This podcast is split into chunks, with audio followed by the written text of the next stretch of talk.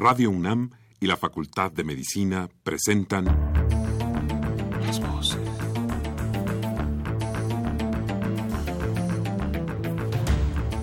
Voces. Las voces. Las voces. Voces. Las voces de la salud. Reflexión y análisis de las ciencias médicas. Acompáñenos.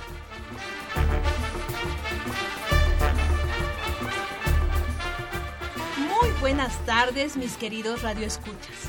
La Facultad de Medicina de la Universidad Nacional Autónoma de México y Radio UNAM tenemos el agrado de invitarlos a que nos acompañen en este subprograma Las Voces de la Salud.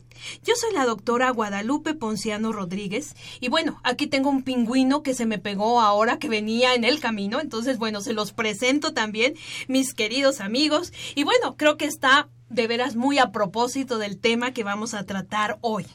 ¿Qué creen? Vamos a hablar de intoxicación hipotermia y otros problemas presentes en la época invernal. O sea que bueno, el pingüino, bienvenido a la cabina. Este, de verdad que amanecimos hoy con muchísimo frío, mis queridos amigos, alrededor de 2 grados centígrados y con una sensación térmica pues mucho menor por el vientecito. Abríguense muy bien, prepárense porque parece ser que la máxima temperatura que vamos a tener hoy es de entre 14 y 16 grados y no va a cambiar el viento. Y bueno, pues eh, de verdad que este tema no nos pudo quedar mejor. La invitada tampoco pudo quedar mejor, la doctora María Yolanda Mares Gutiérrez. Yolanda, seas bienvenida a este tu programa, Las Voces de la Salud. Muchas gracias, muy buenas tardes a todos los radioescuchas. Eh, gracias por la oportunidad de estar nuevamente con ustedes. No, al contrario, Yolanda, ya aquí, ¿verdad? Ya, ya la doctora había venido aquí a nuestra cabina y bueno, pues te decía que no hay nada más oportuno que hablar hoy, ¿verdad? Un día extremadamente frío, pues de hipotermia. Entonces, mis queridos amigos, como siempre, los queremos invitar a que participen en este programa. Recuerden que eh, la comunicación que ustedes tengan con nosotras va a ser muy importante. Comuníquense. Lápiz, pluma, papel. Los teléfonos son 55 36 89 89, les repito, 55 36 89 89 con dos líneas. Y si usted nos está escuchando del interior de la República, nos encanta que se comunique al 01 800 505 26 88. Repito, 01800 505 2688. Es un teléfono LADA sin costo y nos va a encantar que participen en el programa. Pues como siempre, mis queridos amigos, vamos a hacer una pequeña pausa y regresamos con el tema del día de hoy, intoxicación, hipotermia y otros problemas presentes en la época invernal y con nuestra invitada, la doctora María Yolanda Mares Gutiérrez. Regresamos.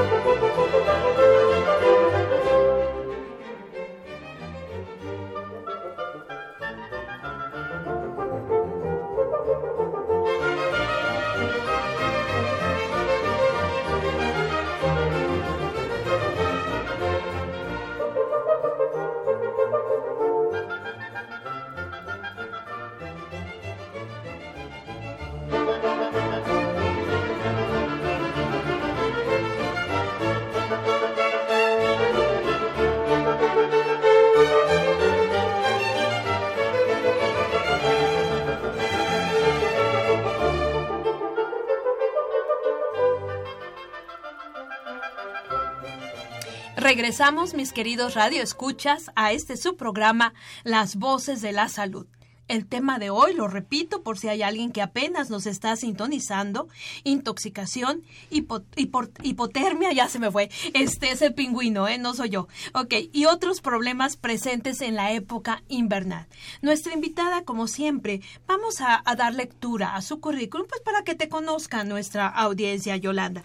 Bueno, la doctora María Yolanda Mares Gutiérrez eh, tiene una licenciatura en medicina, una especialidad en neumología y en fisiología pulmonar, una maestría en dirección de instituciones de salud y actualmente es jefa de fisiología pulmonar del hospital, de nuestro querido Hospital General de México, que te platico Yolanda que eh, precisamente la semana pasada este bueno estuvimos hablando mucho del, del hospital, general ya que tuvimos como invitado al director entonces, bueno, seguimos con nuestro querido Hospital General. Y bueno, Yolanda, decíamos que el día de hoy, pues realmente todos aquí en la Ciudad de México, pero bueno, nos imaginamos también que en el resto de la República eh, las temperaturas son realmente muy bajas. La sensación térmica es muy baja. Estamos en época invernal y bueno, evidentemente surgen una serie de situaciones asociadas con este, con este clima que bueno, podrían ser primero tú como neumólogo los problemas respiratorios. Pero ¿qué otros problemas pueden, pueden presentarse? Bueno, independientemente de los problemas infecciosos que están mucho más frecuentes en esta época, porque estamos enfrentando nuevas temperaturas. Año con año nos enfrentamos a situaciones de temperaturas más bajas, todos estos frentes fríos, estos conflictos de lluvia y eh, evidentemente, sobre todo en nuestra ciudad, la contaminación ambiental. Y eso hace mucho más eh, crudo, digamos así, los efectos del frío, no solamente en las zonas rurales que tienen una particularidad especial, pero en las zonas urbanas nos enfrentamos a este fenómeno combinado de frío y contaminación ambiental. Los problemas más frecuentes, aparte de las, de las infecciones, en todos los pacientes con problemas respiratorios crónicos, las crisis asmáticas, las exacerbaciones por EPOC, no por infección, sino por el mismo frío, por supuesto que son de una naturaleza mucho más delicada, y en un intento en la población por calentarse por diferentes fuentes, mantenerse obviamente dentro de una temperatura más agradable la intoxicación por monóxido de carbono y los efectos mismos de la hipotermia. Claro, ahí me gustaría detenernos porque, bueno, hemos visto mucho estos, tú decías, por ejemplo, las zonas rurales, ¿no? Toluca, La Marquesa, o bueno, si nos vamos más al norte del país, ¿no? La parte de Durango, Chihuahua, especialmente en estas zonas rurales que realmente, pues, una de las fuentes más importantes, ¿no? De energía es la leña o el carbón. ¿Qué es lo que pasa con el monóxido de carbono? Yolanda? Bueno, eh, en un intento de las familias por mantenerse calientes, porque todas las zonas rurales en donde están en cordillera, que están muy altos, las temperaturas en estas épocas descienden a menos cero bajos eh, grados centígrados. Y eso es extraordinariamente severo para las poblaciones. Entonces, eh, lo primero que hay que comprender es que todas estas zonas rurales tienen eh, pues cabañas, a veces casas de lámina que enfrían aún más la temperatura, no tienen las condiciones necesarias, viven en cuartos redondos.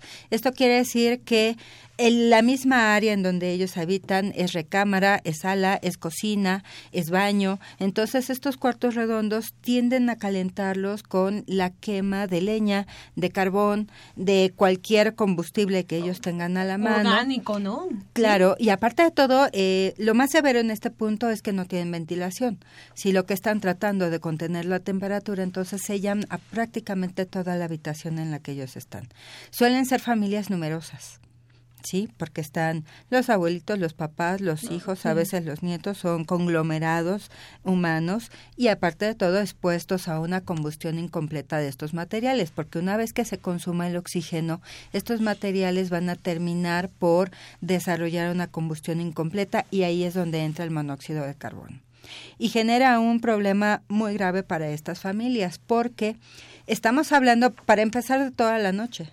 Claro de 6 a 8 a 10 horas. Entonces, el principal conflicto que vamos a enfrentar en todas estas métodos, digamos, de calentamiento de estas familias es justamente las horas de exposición. Y siempre durante el sueño. Entonces, eso también limita mucho el que las personas que están en esa zona puedan detectar, por ejemplo, que el fuego se como tal se consumió y ya nada más queda la combustión incompleta de los remanentes de leña o de carbón de lo que hayan dejado en, en, la en el horno o en el fogón como tal, ¿no?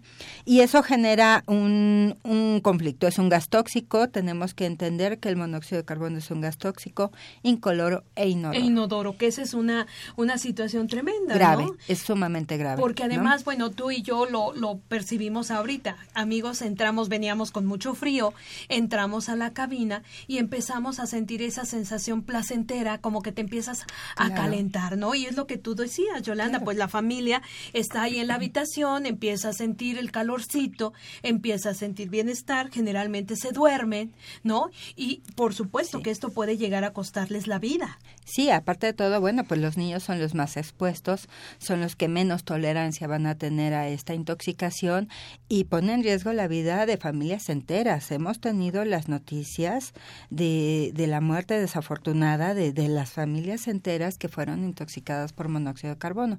Entonces la urgencia de este tipo de programas pues es alertar a la población, empezar a reconocer estos términos, llevarlos al, al, a ese idioma que toda la gente pueda manejar y que además de todo, bueno, procurar una nueva forma, seguridad en, en, en la forma de calentarse y de no exponerse, sobre todo a los niños. Aquí en este contexto, Yolanda, bueno, e, esta, eh, la utilización de combustibles orgánicos para calentarse, bueno, evidentemente lo que están buscando es calor. ¿no? Calor ante temperaturas tan bajas como las que estamos viviendo. ¿Qué tipo de precauciones podríamos compartir con nuestros radioescuchas ante la utilización de este tipo de combustibles? Bueno, lo primero, eh, depende de las zonas en las que viven.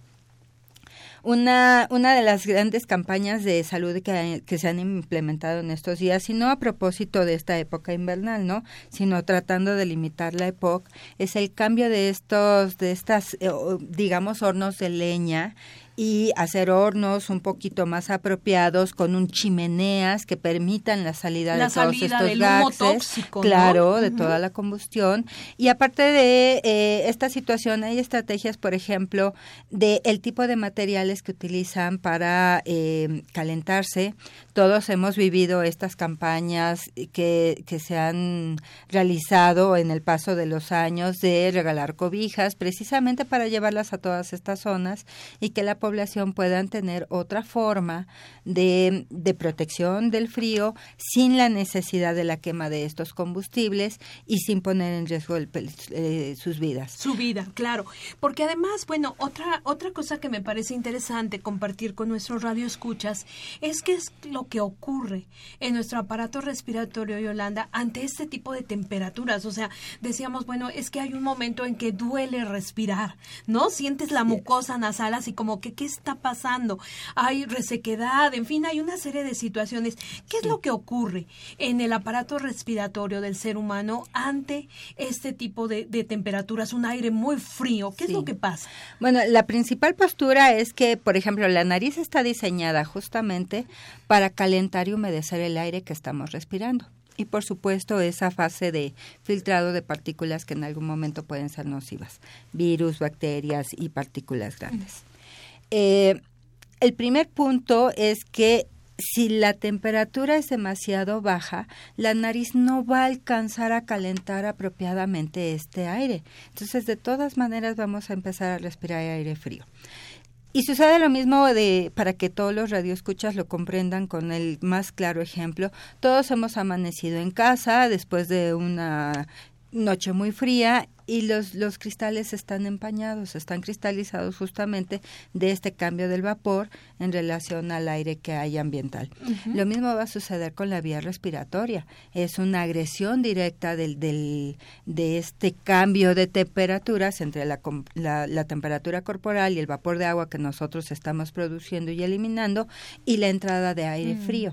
Entonces, hagan de cuenta que se va a cristalizar. Lo primero que va a suceder es que va a afectar esta mucosa que es es la que hace el recubrimiento natural de todas las vías aéreas y por supuesto va a generar primero una agresión térmica por el frío. Segundo, va a generar en, en los pacientes, sobre todo en los asmáticos, en los pacientes que ya tienen problemas crónicos, daño ciliar y va a generar desde crisis asmáticas, reactividad bronquial. Aparte estamos lidiando con este cambio natural en el sueño de que el bronquio, el, diámetro del bronquio disminuye como parte de esa etapa natural de sueño. De sueño. Eso en las noches sucede. Entonces los problemas respiratorios suelen ser siempre mucho más severos durante la noche que en el día. ¿Sí? que pase muy mala noche, ¿no? Llegan los que te dicen, ay, pasé una noche terrible, que no sé qué. Ah, bueno. Los niños toda la noche se la pasó tosiendo precisamente como respuesta a este efecto de respiración de aire muy frío, ¿no? Y aparte de todo, bueno, pues no podemos evitarlo, ¿no? Tenemos que entender que el, el, el pulmón es el órgano más expuesto a la agresión del aire ambiente. Claro, estamos hablando de una enorme superficie, ¿verdad? Que directamente, junto con la piel, son las dos los eh, órganos más los dos órganos más expuestos, ¿no? Yo eh, he leído datos, por ejemplo, de alrededor de 120 hasta 200 metros cuadrados, ¿no? De superficie de todo el aparato respiratorio. Sí, sí. Si nosotros extendiéramos toda la superficie de los alveolos, que son los que hacen contacto directamente con el aire y toda la vía aérea bronquial, juntaríamos para que sea muy muy gráfico para todos nuestros eh, radioescuchas el tamaño de una, de una cancha de tenis. ¿No? Y eso es importante porque fíjense la cantidad de aire y de agentes tóxicos a los que estamos expuestos diariamente y aparte de todo en cada respiración. Imagínate, entonces mis queridos amigos, traemos una cancha de tenis, por así decirlo, y cuando se expone, como tú decías, pues a la contaminación atmosférica, pero además a estos cambios también tan bruscos de temperatura, ¿no? No solo eh, que, por ejemplo, el día de ayer, ¿no? En donde también amaneció frío, pero al mediodía había un sol intensísimo, ¿no? Un sol clásico de Ciudad de México que está a 2.240 metros sobre el nivel del mar y que dices, bueno, me tengo que quitar todo de pronto, pero en la tarde otra vez vuelves, ¿no? Entonces, ¿qué es lo que pasa ante estos cambios también con nuestro con nuestra canchita de tenis? ¿Qué es lo que pasa, Yolanda? Hay cambios inmediatos a la eh, la reactividad bronquial, por supuesto, apenas está recuperando toda esa noche de agresión de este aire frío, de este cierre de los bronquios, eh, está aparte de todo toda nuestra mucosa se lastima. Nosotros necesitamos una cantidad de agua en particular en todo este recubrimiento de la mucosa para poder funcionar correctamente y poder establecer un moco de cierta calidad que nos permita ese fenómeno de defensa que nosotros requerimos para poder estar en condiciones normales y aparte de toda esa humedad que se requiere en la mucosa para poder ir drenando todas estas secreciones de manera normal. Normal. Entonces, si nosotros venimos de una noche muy fría en la que sufrimos esta agresión, aparte de todo nos levantamos, entramos a un nuevo ambiente con nuevas agresiones, la contaminación ambiental en grandes alturas, que la ciudad está más de 2.000 metros, aparte se suma el efecto de gran altura. Entonces, la cantidad de oxígeno que respiramos es menor. Y se va juntando una serie de factores. Viene, los pacientes salimos todos de nuestras casas en calidad de osos polares, lo comentábamos hace un momento, porque necesitamos obviamente mantener una, una situación dentro de todo de una temperatura, de 37 grados, ¿no?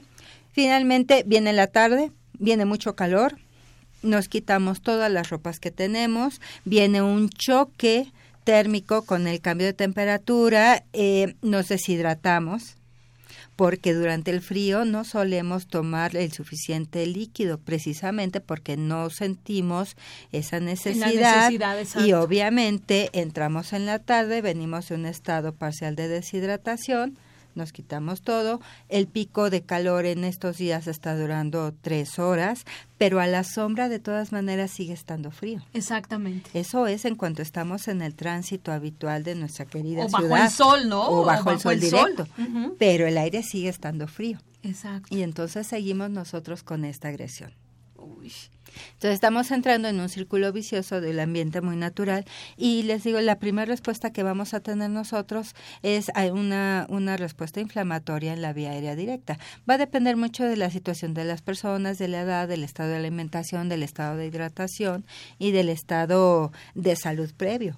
En el paciente asmático es mucho más evidente las crisis asmáticas y la descompensación durante estas épocas, el paciente con enfermedad pulmonar obstructiva crónica, el paciente con secuelas de algún tratamiento prolongado, neumonías, etcétera, suelen tener recaídas en esta época. Claro, o de manera natural, tú mencionabas, por ejemplo, pues los niños, ¿no? Los niños muy pequeños, ¿no? Claro. En donde todavía, bueno, esto representa una agresión todavía más importante, o los Sí. ancianos. Sí, ¿no? son los Lo- más digamos, lábiles. los dos son los extremos, dos ¿no? grupos de, de edad más vulnerables, ¿no? Claro. Por supuesto, la sobrevigilancia, estar vigilando que estén respirando correctamente, que estén bien abrigados, que estén, no importa, ¿no? Eh, muchos de mis pacientes me dicen, bueno, ¿qué hago? ¿Me, me tapo o me destapo? Pues en las mañanas se tapan tres, cuatro, cinco prendas, la que ustedes necesiten para mantener esta temperatura y si están en un lugar en el que están expuestos al, al aire libre, al rayo del sol directo, están en el auto que también sube, en el metro que suele subir la temperatura tres o cuatro grados por encima de lo ambiental, finalmente hay que retirar ese exceso de ropas. Y en cuanto salgan a la intemperie o salgan a la sombra, salgan nuevamente al frío, volver a cubrir a la persona, sobre todo si se trata de los niños, ¿no? Sí, de los grupos susceptibles, ¿no? De los que estamos hablando. Y bueno, también una parte importante, este, Yolanda, pues aquí la alimentación, ¿no? Yo creo que Claro. también, este, digo, combinar todo, todo esto que sea un estilo de vida en general saludable, Sí, ¿no? Así es. Y fundamental, aparte de la alimentación, el estado de hidratación. Y la hidratación es lo que te iba a decir aquí. Sí. La- Aquí, el agua haga frío o haga calor, debemos de conservar tanto en los niños, digo en todos, ¿no? Por supuesto, pero sobre todo nosotros que somos los responsables directos de los niños y de los adultos mayores, estar vigilando dentro de sus condiciones que estén ingiriendo entre uno y dos litros de agua diarios. Claro, y esto es grave porque como tú decías, en general, con el frío no sientes la necesidad de tomar agua, ¿no? Claro, o empiezas a tomar líquidos calientes, pero que no tienen la misma función de hidratación Así del agua, ¿no? Un cafecito, ¿no? Un chocolate, Sí. un y, y realmente pues no no están cumpliendo la función que No, deberían y además de todo, eh, eso es cierto, por ejemplo, bueno, ok, vamos a suplir los líquidos por el café, por el chocolate caliente, pero va a ser menos cantidad y de todas maneras también vamos a reconocer que los líquidos muy calientes en esta época también van a causar un daño directo en la mucosa. A ver, eso está perfecto. ¿Qué tal si porque ya sabes, ahorita todo mundo no anda Todo con el su mundo estamos cafecito, con el café ¿no? a lo más caliente que se pueda tolerar. Y también es una agresión porque estamos tratando Ojo. una mucosa que está lastimada y también estamos a una hora nosotros poniéndole un choque ele- eh, térmico. térmico con, digo, el, el café no lo entregan a 80 grados. ¿no? horrible que y así, así es como solemos tomarlo. Entonces también tenemos que entender que en estas épocas los líquidos demasiado fríos y los líquidos extremadamente calientes. calientes. también están dañando la mucosa. Claro. Eh, Yolanda, y hablando de agresiones, ¿no? Agresiones a, a nuestro aparato respiratorio. No, tú ya hablabas, por ejemplo, bueno, la contaminación atmosférica, que bueno, no, no podemos evitar en las grandes ciudades. No quisiera aprovechar tú como neumóloga, ¿no? Este, eh, eh, hablar de otra agresión que, bueno, es muy importante. Es el tabaco. Por ¿no? supuesto. El tabaco. No quisiera Por dejar de hablar de supuesto, eso, ¿no? ese, ese Es- va impreso en todas nuestras pláticas, ¿no? Sí, claro. Porque Ajá. es eh, una de las necesidades de los fumadores para calentarse es obviamente fumar. Y de todas maneras estamos agrediendo no solamente al fumador, sino al fumador eh, Pasivo, involuntario. involuntario, sí. Los estamos agrediendo con este humo, con estos compuestos, porque de todas maneras es la agresión directa de calor y de todos los tóxicos que tiene el tabaco. Y ahora, aparte de todo, en la población joven, algo que tenemos que considerar, hablando inclusive también de la intoxicación por monóxido de carbono y de todos estos combustibles, en las grandes urbes el fenómeno que se da es con todos estos jóvenes que están ahorita fumando la juca, la Ay, pipa sí. de agua, porque finalmente están expuestos a esta combustión o incluso incompleta. el cigarrillo electrónico, que no hemos Claro. tenido oportunidad aquí, mis queridos amigos, de hablar, pero sí sería muy interesante hacer Sí. un programa, porque, bueno, tú sabes que es glicerina y son otros compuestos, otros glicoles, los que producen ese disque vapor de agua, que en ningún momento yo les digo a los pacientes, ¿cuándo le metieron agua? Para obtener vapor de agua, nunca le meten agua, entonces también son altamente irritantes. Sí, porque ¿no? finalmente Para estamos hablando de una combustión incompleta. Exacto, de glicerol y otros compuestos. otros Entonces, compuestos mis queridos amigos, y además, si me permites, Yolanda, eh, acaban, bueno, eh, relativamente reciente, eh, del cirujano general de Estados Unidos y nos habla que en el humo de tabaco tenemos alrededor, mis queridos amigos, fíjense nada más, alrededor de 7 mil compuestos, Compuestos químicos, químicos. de los cuales 250 son altamente tóxicos para el ser humano y todos entran, la mayoría a través del aparato respiratorio y todavía más, 70 son productores de cáncer. Entonces imagínate qué agresión tan terrible le estamos dando. Y otra cosa que tú mencionaste y que me, me gustaría retomar es que generalmente los seres humanos asociamos el humo con el calor. Claro. No, el- con el tabaco, pero fíjense amigos que la nicotina es vasoconstrictora.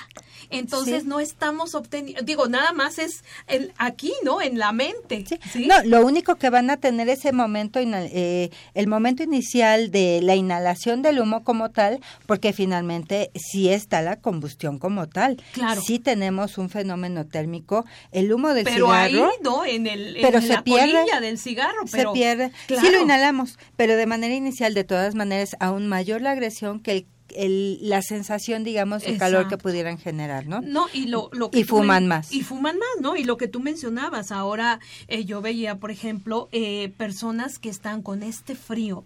¿No? Afuera fumando, porque bueno, eh, no se permite fumar, ¿no? En espacios cerrados y entonces están ahí los pobres tiritando, ¿no? Afuera, este, fumando. Entonces imagínate tanta agresión, ¿no? Al Claro. aparato Y respiratorio. es justamente la llamada de atención. Cualquier evento respiratorio que se dé, lo primero que le vamos a indicar al paciente, en cualquier circunstancia, deje de fumar, dejen todo este tipo de agresores, por supuesto, ver en qué lugar viven. Tenemos pacientes que eh, recientemente me sucedió con una paciente, vive en la cordillera de Oaxaca.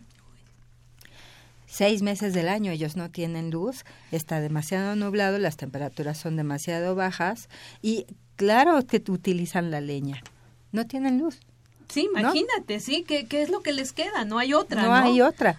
No vamos tampoco a, a negar que esa es una realidad de todas las zonas rurales que están en, en nuestros alrededores. Esa es la única forma de calor que tienen, pero tenemos que aprender a manejarla. Tenemos en todos esos lugares a propósito, independientemente de la situación de urbanización que se requiere, que es un detalle económico, muy aparte de lo que estamos tratando, sí necesitamos enseñar a toda esa población a utilizar ropas adecuadas de una de material adecuado térmico para que puedan mantenerse y definitivamente cambiar estos hornos que están dentro de las casas por eh, hornos de, de tabique con chimeneas, Lo con sistemas decías, más claro. estructurados para que podamos defender también la salud de las personas. Claro, claro. Eh, Sí, esto es muy importante, Yolanda, porque bueno, a veces nos dirían, bueno, eh, como tu paciente, ¿no? ¿De qué, de qué otra opción tengo?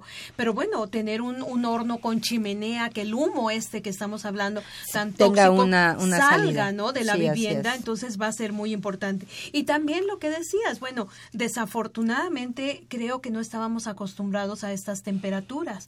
Sí, Eh, es- habi- está habiendo un cambio importante, entonces eh, muchas veces nuestra ropa, el material de la ropa, pues no es el idóneo, ¿no? Como Claro. para esto. Entonces es. creo que tenemos que ir cambiando poco a poquito, ¿no? nuestras posturas. No, y aparte de todo, digo, eh, todo esto que nosotros estamos viviendo es un fenómeno real característico de la, del calentamiento global, de la contaminación que tenemos, Es una realidad y claro que estamos viviendo estas, estos climas extremos y tan cambiantes son lo que traducen en esta este fenómeno ecológico y también a la par es un llamado de conciencia no solamente a proteger la salud, sino a tratar de limitar toda esta producción de basura que tenemos indiscriminada, esta, este consumo Con- de consumo, combustibles, sí, todos derivados del petróleo que finalmente están traduciéndonos a todos. No es, no es ese futuro, no es esa ficción que vemos en las películas. Para nosotros es una realidad. Es una realidad y ya la estamos viviendo y enfrentando. Entonces, como tú dices, digo, Sí. me encanta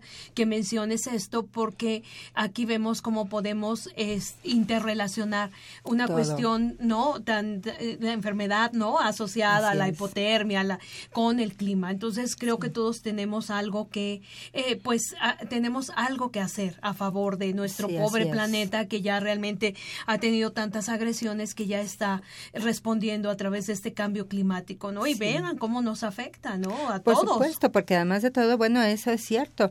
Nosotros no tenemos las ropas eh, no tenemos el tipo de materiales para tolerar estas bajas temperaturas. Eso ocasiona que el paciente tenga que ponerse cuatro, cinco, seis prendas encima y de todas maneras estén padeciendo las situaciones de hipotermia. ¿no? Acabamos de vivir la segunda nevada más importante en Estados Unidos. Eh, hablando de la hipotermia y finalmente eh, tuvieron el, el, infortunio de varias personas que murieron justamente derivado de esto por, por el efecto de la hipotermia. Y, y el Nevado de Toluca está cerrado ahorita para la gente, ¿no? O sea, no es algo que se vive a larga distancia, es algo que ya estamos, empezando a vivir nosotros en nuestro país. Exacto, y que entonces, bueno, hay que tomar conciencia, por un lado, prepararse, protegerse, pero también, como tú dices, hacer algo. no podemos seguir contaminando de esta manera, ¿no? este Y bueno, y que sigan pasando cosas como lo de Cancún, por ejemplo, ¿no? Que, bueno, ha sido muy, este pues, muy comentado en los medios, ¿no? Un ecosistema tan importante importante como el manglar. Pero bueno, mira, hay muchas cosas, Yolanda. Como siempre, mis queridos amigos, vamos a tener que dar un pequeño receso y regresamos. ¿Qué te parece si regresando retomamos esta parte de la hipotermia de la que estamos hablando? Por supuesto, encantada, claro. Bueno, muy bien, mis queridos amigos. Entonces, en un momentito, regresamos.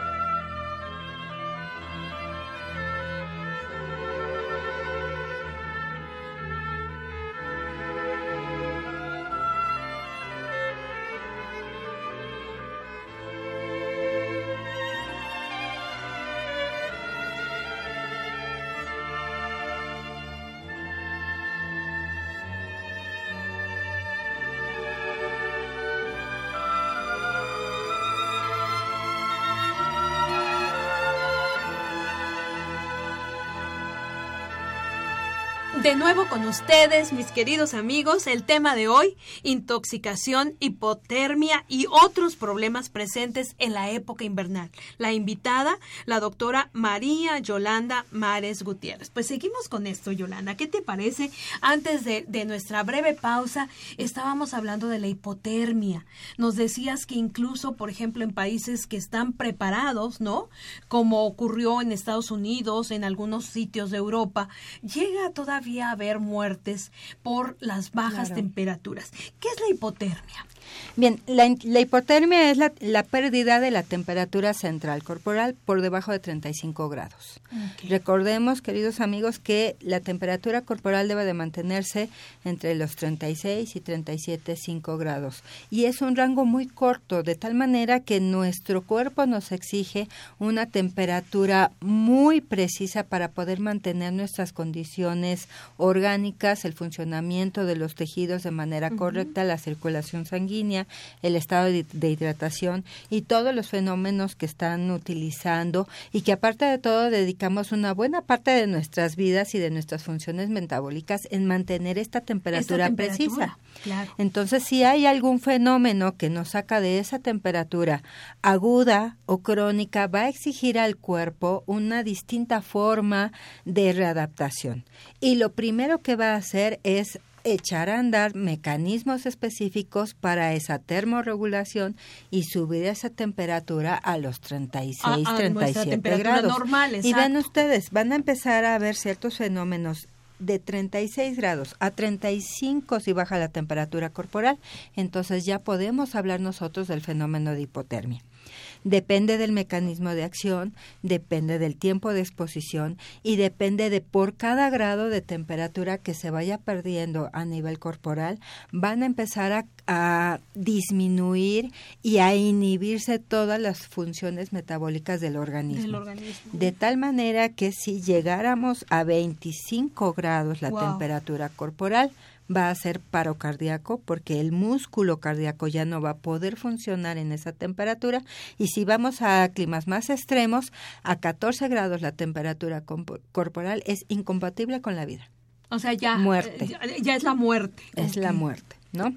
De tal manera que eh, una de las situaciones que nosotros tenemos que defender es que efectivamente las personas van a hacer lo que se tenga que hacer para mantener para mantener la temperatura aunque finalmente traiga otras consecuencias pero sí es eh, hay muchísimas condiciones que van a ir sucediendo y lo más importante que nosotros tenemos que tener en cuenta siempre los tiempos Ok. los tiempos tiempo de eh, exposición. tiempo de exposición esto es fundamental ahora qué es lo que pasaría si una persona está expuesta a unas temperaturas muy bajas, empieza a bajar su temperatura corporal, Yolanda, ¿qué signos o síntomas podríamos tener en esta persona que nos dice, cuidado, haz algo, eh, eh, trata de hacer algo para aumentar esa temperatura? ¿Qué, Claro. ¿Qué es lo que ocurre? Bien, por ejemplo, aquí sí va a depender mucho de la temperatura corporal y ninguna persona en la vida en su en su diario andar trae un termómetro. ¿No? Sí, Entonces, no. eso eso es algo que No sí nos es muy- estamos midiendo no la estamos midiendo la ¿no? temperatura, lo cual quiere decir que tenemos que estar preparados siempre para las temperaturas que vamos a vivir. De tal manera que aquí sí va a haber dos situaciones. Una, si es una situación accidental primaria, no sé, por ejemplo, eh, una helada de estas que nadie está preparando. Por supuesto, nadie esperó ponerle tres cobijas a la cama, en el caso en particular de- del día de hoy. O una caída súbita, accidental, en una alberca, en una piscina con agua, con agua helada, ¿no? Claro. Y la accidental secundaria, que suele ser eh, de fenómenos de enfermedades, por ejemplo, hipotiroidismo, o de fenómenos en una cirugía de un evento anestésico que Mm. induce hipotermia. Y eso son, son situaciones en ambientes un poco más controlados. Más controlados. Van a poner en algún momento en peligro la vida, pero son mucho menos frecuentes y nada más está pues por hacer el, el dato académico de que puede haber otras situaciones. Otra ¿no? situación. Sí, La pero que- esto es mucho más frecuente, lo primero, Sí, ¿no? lo eh, primero. me, me recordé estas, ahorita estas épocas de frío, ¿no? algunos amigos en Chihuahua que, bueno, les eh, los sorprende la nevada, van en el auto, ¿no?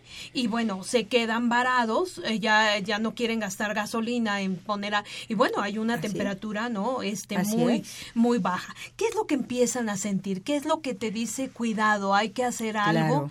Porque de otra manera, lo que tú decías, puede, eh, puede llegar a ser tan grave como comprometer la vida, ¿no? Bien, lo primero vamos a encontrar, eh, primero un fenómeno de vasoconstricción. En el momento en que la persona empieza a bajar a 35 grados, va a haber un fenómeno de vasoconstricción.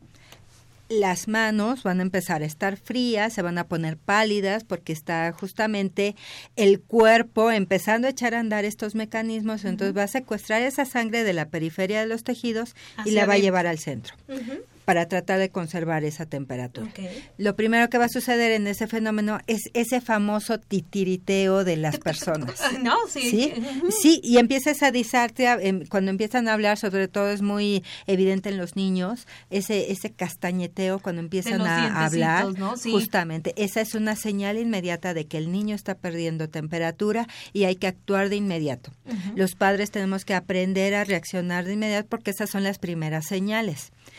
Y y aparte de todo, se van a mantener por corto tiempo. Eso también es muy importante reconocerlo. Si de 35 a 32 grados baja más la temperatura porque nos quedamos varados en la cordillera. No vamos ni a Chihuahua, en, el nevado de Toluca, en la carretera de Toluca nos sucedió a varias personas en, en la carretera. y se quedaron ahí atorados toda la noche. Entonces, este fenómeno de adaptación va a durar por poco tiempo porque conforme vaya disminuyendo la temperatura, entonces si llegamos a 32 grados, esta capacidad muscular de contracción y este castañeteo se va a perder y ahí es una señal de alarma grave. Quiere decir que esa persona ya perdió en ese momento esa capacidad de, termorregulación y pasó de una hipotermia leve a una hipotermia moderada. Si el niño no hicimos nada para calentarlo, entonces nos va a empezar a ganar el tiempo de acción. Por eso es importantísimo que cuando estamos en la hipotermia leve podamos reaccionar a estos eventos porque los niños y las personas mayores van a ser los más vulnerables de tal manera que si el niño de un momento de castañeteo pasa de 32 a 28 grados, entonces estos mecanismos de producción de calor se pierden. ¿Sí? Insisto, no tenemos un termómetro. Nada más vamos a tener, hablando de, de los padres, de la situación de la excursión, de la situación del accidente en carretera, de estarnos varados en algún lugar. Estos estos momentos de reacción si los perdemos, entonces vamos a pasar a otra etapa en la que ya ponemos en peligro eminente la vida. ¿Por qué? Por ejemplo, el flujo cerebral, que es el que finalmente va a llevar todas las digamos la computadora de todos los fenómenos metabólicos y musculares, va a disminuir el 6% del flujo sanguíneo por cada grado de temperatura que pierda el cuerpo. Uy, o sea, es tremendo. Claro. Entonces, una vez que esto se empiece a instalar, y si estamos hablando que de 35 a 32 son 3 grados, estamos hablando del 18% del flujo cerebral que se requiere. Entonces, lejos de ese castañeteo y de esa contracción muscular, de ese titiriteo, entonces van a empezar ahora en cierta somnolencia, cierto letargo, confusión, eh, algunas van a presentar alucinaciones y entonces, y aparte esa sensación de fatiga. Claro, porque empieza a faltar, eh, empieza a faltar el sistema nervioso central. Y además, ¿sabes qué, Yolanda? Ahorita estaba pensando, también mucho cuidado, porque a lo mejor tú ves que el, que el niño deja de tener este castañeo de los dientes y demás, y dices, bueno, ya pasó. Ya se calmó. Ya se calmó. Y entonces, ojo, puede ser algo muy grave, entonces, muy engañoso. Claro, el padre puede considerarlo como, ay, bueno, ya se adaptó al frío y ya se pasó, y bueno, vamos a dejarlo que se duerma. No, en los casos en los de esa disminución de temperatura hay que estar muy al pendiente del estado neurológico del, niño, sobre todo. Digo, hablamos de ellos porque si, si el adulto es capaz de percibir estas cosas, puede reaccionar. Y el que hay que proteger en ese sentido son los menores que no van a tener la capacidad de defenderse. Claro. ¿Qué, haces ahí, Yolanda? ¿Qué, ¿Qué, es lo que tienes que hacer en ese momento que tú percibes que el niño ya está así como quedándose dormido, como que ya no responde? De inmediato primero en el castañeteo hay que buscar mayor, mayor cantidad de ropa. Y esa es una lección que los padres hemos tenido que aprender en el paso de muchos eventos que nos ha tocado vivir. Siempre, siempre traer ropas extra para los niños. Siempre. No la importa que la sea nada maletita, ¿no? sí, de verdad. maletita ahí de verdad, ¿no? Uno dice, ay, pero es que tengo que cargar. Mira, sabiamente tenemos que aprender a proteger y a preparar siempre un botiquín inicial. No sabemos nosotros enfrentarnos a una urgencia y eso es muy grave. Eh, siempre pensamos en el paseo dominical, en la salida del fin de semana, en las vacaciones, como ese momento de aventura en el que todo se puede gozar. Nunca, nunca hay un apartado para las cosas que pueden funcionar mal. Entonces, yo les recomiendo que sobre todo definan el lugar al el que van a ir y si son lugares altos, si son lugares en el centro de la República, si son lugares en los que podemos tener cambios de temperatura, siempre traigan ropa extra. Extra, una cobijita, una chamarra, un pantaloncito. Siempre. Todo sirve. que va a ser la, la maleta muy pesada, bueno, hay que buscar también eh, ropas ligeras, pero que sean térmicas en algún momento. En el caso de los niños, ahorita está muy de moda toda esta ropa térmica, pantaloncito, camiseta y aparte la ropa, porque efectivamente ellos son los más vulnerables y en ellos el tiempo es mucho más riguroso en perder la oportunidad de acción. Si llegamos a pasar de esa época, ni siquiera nos vamos a dar cuenta y tenemos que considerar que si nos quedamos atorados en, el, en la carretera de Toluca, nadie nos va a poder rescatar de ahí hasta que las autoridades Claro. logren liberar el camino. Grave error, no salgan del, del auto. Del auto, quedarte no en tu intenten auto. llegar, ni siquiera, si están pensando que van a recorrer 12, 14 kilómetros en esas temperaturas, Olvídenlo. olvídenlo. Eso Hay solo que pasa en las quedarse en, el películas. Sí, claro, solamente pasa en las películas. Solo en las películas, ¿no? amigos. Entonces, sí, se van a perder, por supuesto. Si todo se queda cubierto de hielo, ni siquiera vamos a, aparte de todo, nos exponemos a un, a una, A un resbalón, a una un resbalón, caída. una caída mucho más grave. Claro. Nos acaba de suceder, salió en noticias alguien que también perdió en el Nevado de Toluca la vida en, en un barranco. Tardaron horas en rescatarlo, ¿no? Entonces tenemos que ser muy conscientes que no conocemos el lugar, estamos de paso. Si conocemos el lugar podemos actuar, sabemos que perfectamente el terreno que estamos pisando. Pero si no lo conocemos, lo primero que tenemos que es adaptar a la situación urgente, proteger a los vulnerables y definir qué vamos a hacer. Claro. Si no tenemos agua, si no tenemos eh, alimento en el auto, si estamos, siempre hay que prever todo ese tipo de situaciones. Oye, Yolanda, pero a ver, vamos a suponer, tú te quedaste varado, este, bueno, pasa la parte esta de hipotermia leve, pasa a mayores, el equipo de emergencias no sabes eh, eh, cuándo va a llegar. ¿Qué otra, eh, entonces, qué otra medida nos podrías recomendar en ese momento? Bien, hay algo que se llama, por ejemplo, recalentamiento pasivo. A ver, ¿cuál, ¿qué ¿Sí? es eso? A ver. Eh, efectivamente, tratar de sacar todas las ropas que tengan ahí. Vamos a suponer que tampoco tienen nada, tenemos a nuestro niño, está obviamente perdiendo temperatura, abrácenlo, abríguenlo. Recuerden que una de las situaciones inmediatas de acción es el calor corporal. Sí, claro. Y eso lo tenemos, ¿verdad? Ese Ah, lo sí, tenemos sí, sí. nosotros. Si el adulto está lidiando con esa situación, porque también va a pasar un momento en que si no tenemos nada, el niño va a ser el primero en claudicar porque es el primero que va a perder el estado de conciencia y el que va a seguir es el adulto. Es cuestión de tiempo. ¿No? Esos son casos extremos, eh, esperamos que nunca tengamos que vivirlo, pero hemos Pero estado bueno. cerca, finalmente ya nos sucedió, la carretera de Toluca está Claro. a unos cuantos kilómetros en la Sí, ciudad, no, ¿no? no, es- Entonces, eh, eh, no es algo irreal, ya nos sucedió una vez, esa es la llamada de atención. Entonces, tomen al niño, tómenlo en brazos, abríguenlo, eh, traten de cubrirlo con su cuerpo, finalmente están expuestos a estar en una situación fuera de serie, fuera de lógica, no es que nos hayamos ido a Alaska ni mucho menos, ¿no? Sí. Eh, si estamos yendo a Alaska es porque estamos preparando el viaje y las condiciones que Y se requieren para una equipo, situación ¿no? así. Sí. Pero si esto es una situación inédita, siempre buscar tenerlos cerca, estarlos vigilando, porque el niño es el primero en caer. Claro, entonces, bueno, acercarlo a tu cuerpo, abrazarlo, tratar de brindarle tu calor. Claro. Y algún tipo de masaje, algún tipo de, de no sé, de contacto especial. Sí, eh, ha habido en alguna ocasión, recuerdo yo, alguien que trató de frotarles alcohol. No hay que frotar ningún líquido. El una, una vez que nosotros estamos, eh, por ejemplo, frotando alcohol en, directo en la piel, eso provoca mayor deshidratación.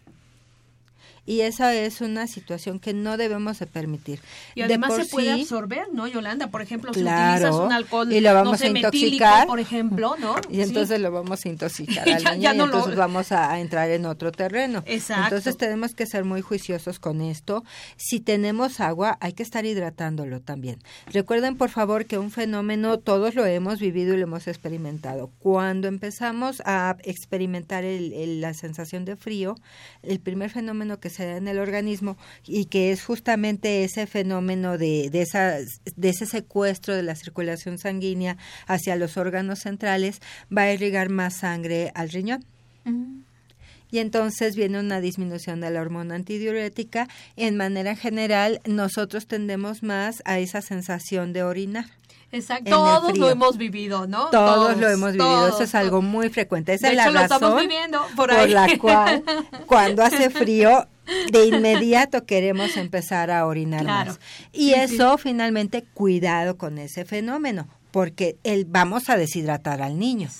Entonces hay que protegerlos y hay que estar con, en esos casos hay que estar procurando tomar líquidos si es que los tenemos a la mano, pero si no tenemos que estar también al pendiente de la situación de hidratación, porque si nosotros dejamos que esto finalmente empiece a prolongarse en el tiempo y no tenemos cuidado y una vez que nosotros lleguemos a una pérdida de estado de conciencia, también va a afectar la función cardíaca, la función pulmonar, estamos hablando de la agresión que implica el estar respirando a esas temperaturas, va a, generar un cambio en el, manejo de las secreciones, puede haber atelectasias, por supuesto se va a, a, realizar el precedente de una infección en esos momentos, no va a ser de inmediato, ¿no?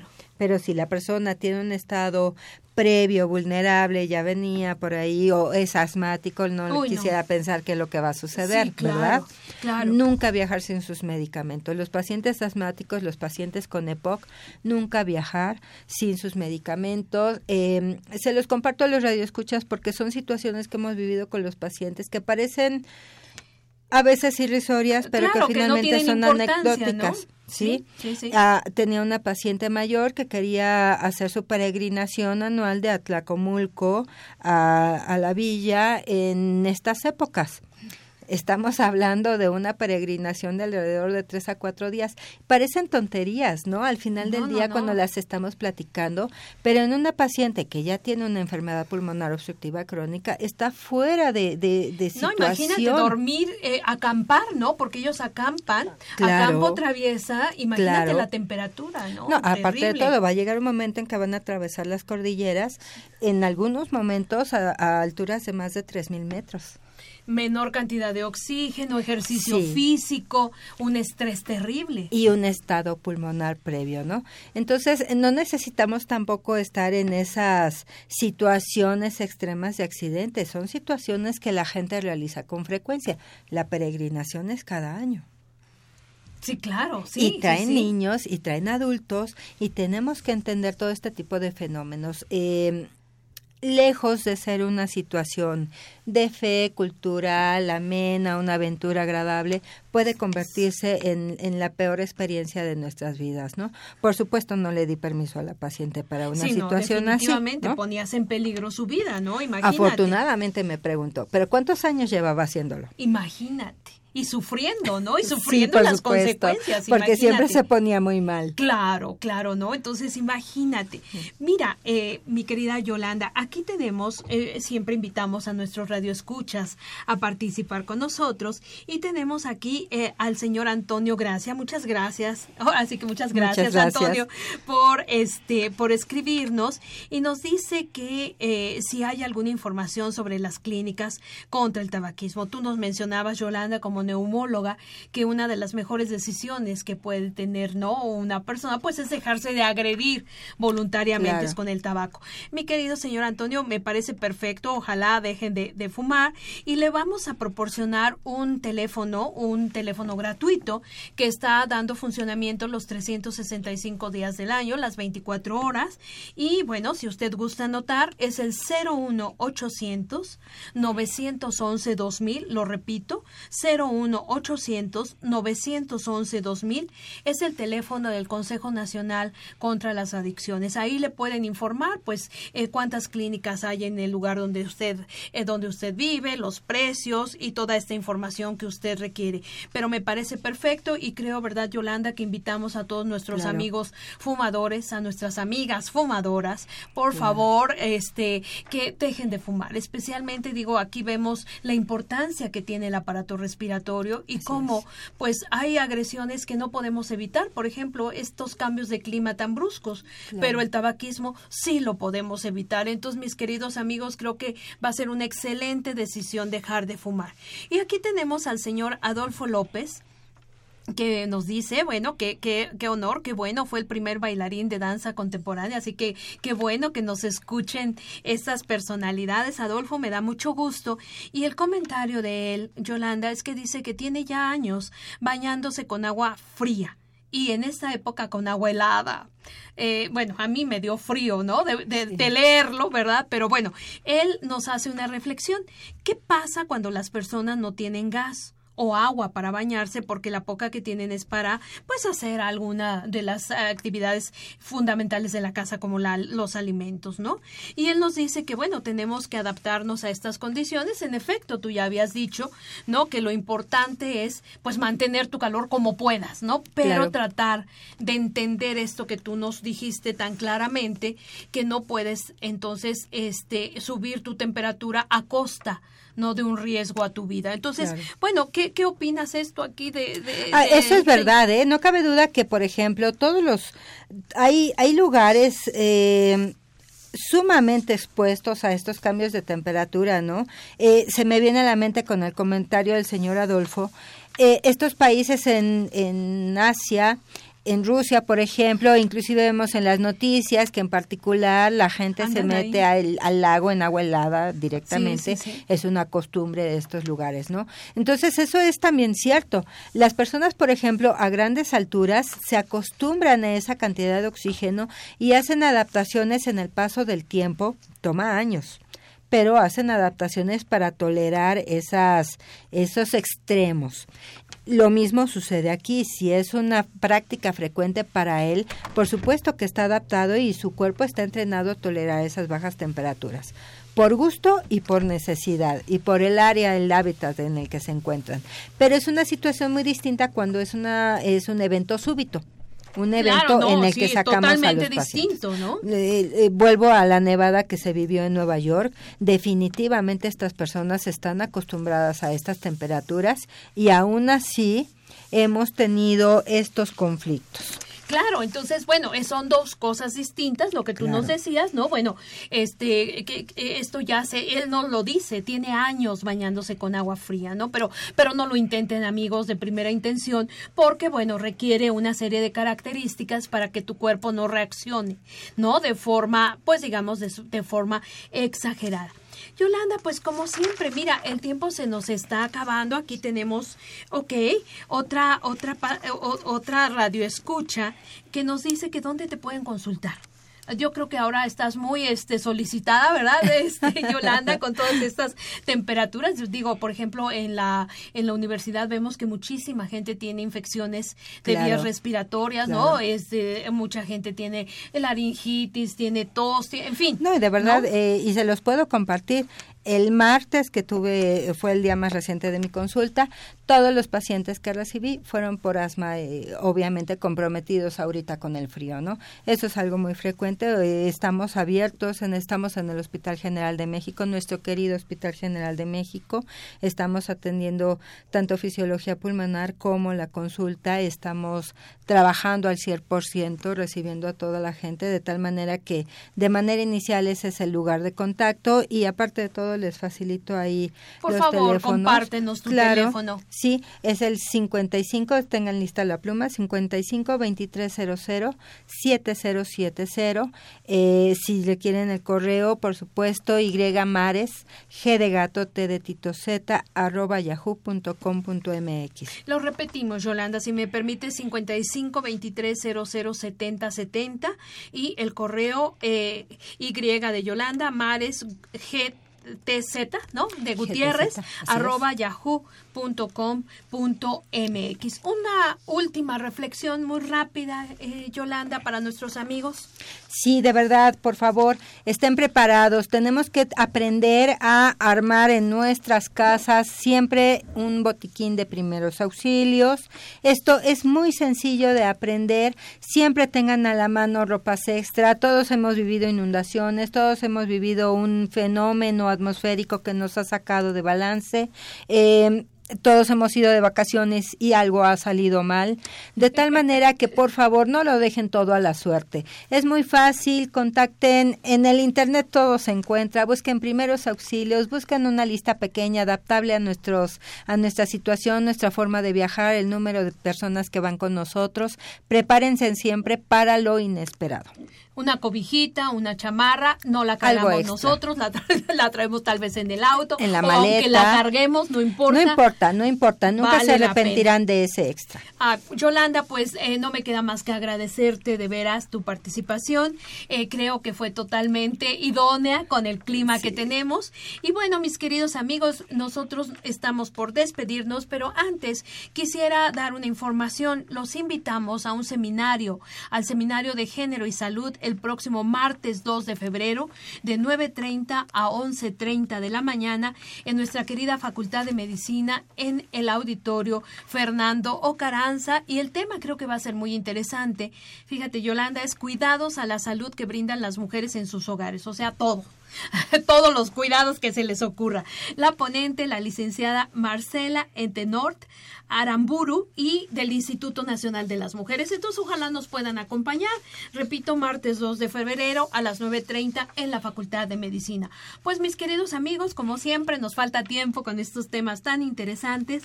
Y bueno, a nombre de la Facultad de Medicina, realización, la licenciada Leonora González Cueto Bencomo, la licenciada Erika Alamilla Santos, en los controles nuestra querida Socorro Montes y el día de hoy en la conducción la doctora Guadalupe Ponciano Rodríguez, que como siempre les agradecemos el eh, favor de su atención y les recordamos, mis queridos amigos, que tienen una cita con nosotros el próximo jueves aquí en Radio UNAM a las 12 del día. Que tengan un excelente día.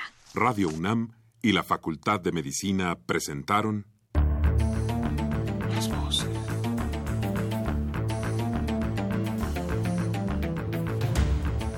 Voces. Las voces.